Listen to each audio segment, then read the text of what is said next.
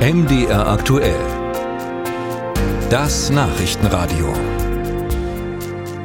Die russische Währung, also der Rubel, hat in den vergangenen Wochen und auch Monaten deutlich an Wert verloren. Also mal konkret, im Januar mussten 70 Rubel für einen US-Dollar bezahlt werden. Jetzt sind es über 100 Rubel. Einen solchen Einbruch gab es nur kurz nach Beginn des Angriffs der russischen Armee auf die Ukraine. Danach hat sich der Rubel allerdings wieder deutlich erholt. Ja, was sind denn nun die Gründe dafür, dass der Rubel nun wieder an Wert verliert? Ist es die Zinspolitik, wie Russland selbst sagt, oder wirken da die Sanktionen? Die russische Notenbank hat heute jedenfalls entschieden, die Leitzinsen auf 12 Prozent von bisher 8,5 Prozent anzuheben. Ich habe darüber mit Gerhard Mangott von der Uni Innsbruck gesprochen. Er ist Politikwissenschaftler mit Schwerpunkt Russland und Osteuropa. Ich grüße Sie. Guten Tag, hallo. Herr Mangott, schlittert Russland durch den Krieg in die Inflation oder was sind denn aus Ihrer Sicht die Gründe für den Wertverfall des Rubel? Nun, der wichtigste Grund wohl ist die Entwicklung des Außenhandels. Die Importe, äh, die Russland getätigt hat, haben deutlich zugenommen und das hat wiederum im Land die Inflation befeuert. Die Exporte, vor allem von Energieträgern, sind deutlich zurückgegangen. Und so ist die Zahlungsbilanz Russlands äh, jetzt deutlich schlechter als noch im vergangenen Jahr, was damals den starken Rubel gestützt hat. Während der Handelsbilanzüberschuss in den ersten sieben Monaten 2022 noch bei über 160 Milliarden US-Dollar gelegen war, liegt er jetzt nur bei etwa 25 Milliarden Dollar. Und diese Entwicklung im Außenhandel trägt am wesentlichsten dazu bei, dass die russische Währung so stark schwächelt. Bedeutet das auch, dass die Maßnahmen der russischen Notenbank, also den Zins so stark anzuheben, diesmal nicht so gut funktionieren wie im vergangenen Jahr? Denn da, ich sagte es ja bereits, hat sich der Rubel dadurch deutlich stabilisiert.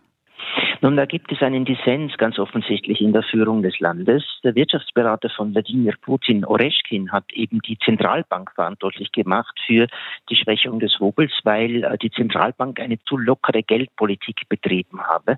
Und die Zentralbank hat deswegen jetzt in einem, einer Entscheidung, die eigentlich erst im September fallen sollte, jetzt den Leitzins erhöht, was umgekehrt dann wieder bedeutet, dass Investitionen gehemmt werden, weil Kredite für russische Unternehmen teurer werden. Die Zentralbank hingegen sagt, das ist nicht die Geldpolitik der Bank, die diesen äh, Verfall des Rubels herbeigeführt habe, sondern die schlechte Außenhandelsentwicklung. Und dafür sei die Politik verantwortlich.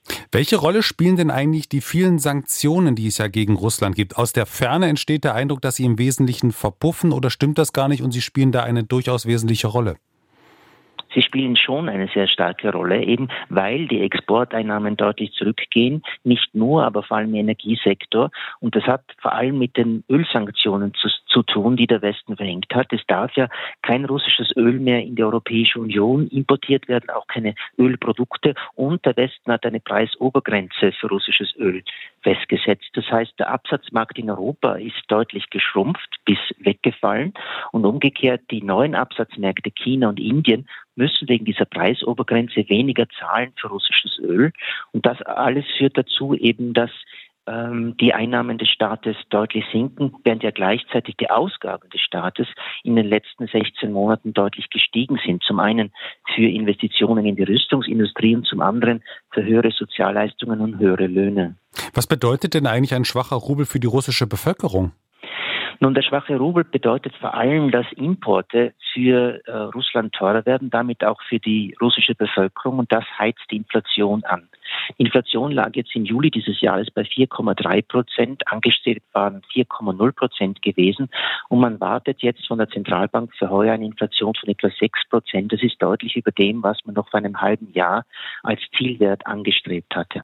Bei bestimmten Exporten kann der schwache Rubel aber sogar helfen, etwa bei den Ölexporten, denn die Einnahmen aus den Ölexporten, die werden in Dollar notiert und wenn man die dann umtauscht in Rubel, entstehen für die Staatskasse mehr Rubel, die man dann im Budget verwenden kann, das ohnehin sehr stark unter Druck ist. Und ein Budgetdefizit von zwei Prozent des Bruttoinlandsproduktes heuer ist mehr als wahrscheinlich.